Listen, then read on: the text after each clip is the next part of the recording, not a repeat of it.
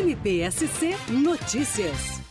O Ministério Público de Santa Catarina e o município de Itapema firmaram na manhã da última quinta-feira, 7 de dezembro, um termo de cooperação técnica com o objetivo de combater os crimes de fraude e sonegação fiscal e recuperar créditos tributários. Ouça o coordenador do Centro de Apoio Operacional da Ordem Tributária, Guilherme Luiz Dutra. Esse ato, esse convênio, ele decorre da segunda fase do Programa Saúde Fiscal dos Municípios, que busca fazer essa aproximação com as secretarias de Fazenda, secretarias de Finanças, de forma a otimizar as informações, o fluxo de informações, inclusive no que diz respeito às representações fiscais para fins penais.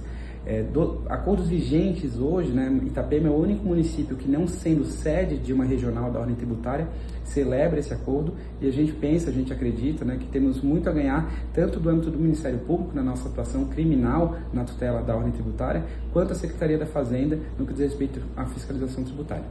Ouça agora o promotor da Ordem Tributária de Itapema, Rodrigo César Barbosa. Esse acordo que vem, se, vem sendo trabalhado há algum tempo, a ideia dele é realmente, na prática, trazer um pouco mais de trabalho, tanto para os auditores quanto para o Ministério Público, mas o propósito, a ideia dele, o objetivo buscado é reverter é, bons, é, bons resultados para a sociedade, como, por exemplo, a justiça fiscal, uma, uma tributação, uma fiscalização mais eficaz, mais eficiente, que no fim é, por certo, se, se transforma no, em produtos e serviços sociais prestado para a comunidade de Itapema.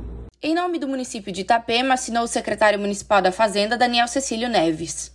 Com muita honra, com muito orgulho, que a gente firma esse acordo com o Ministério Público para fortalecer né, o trabalho da fiscalização do município.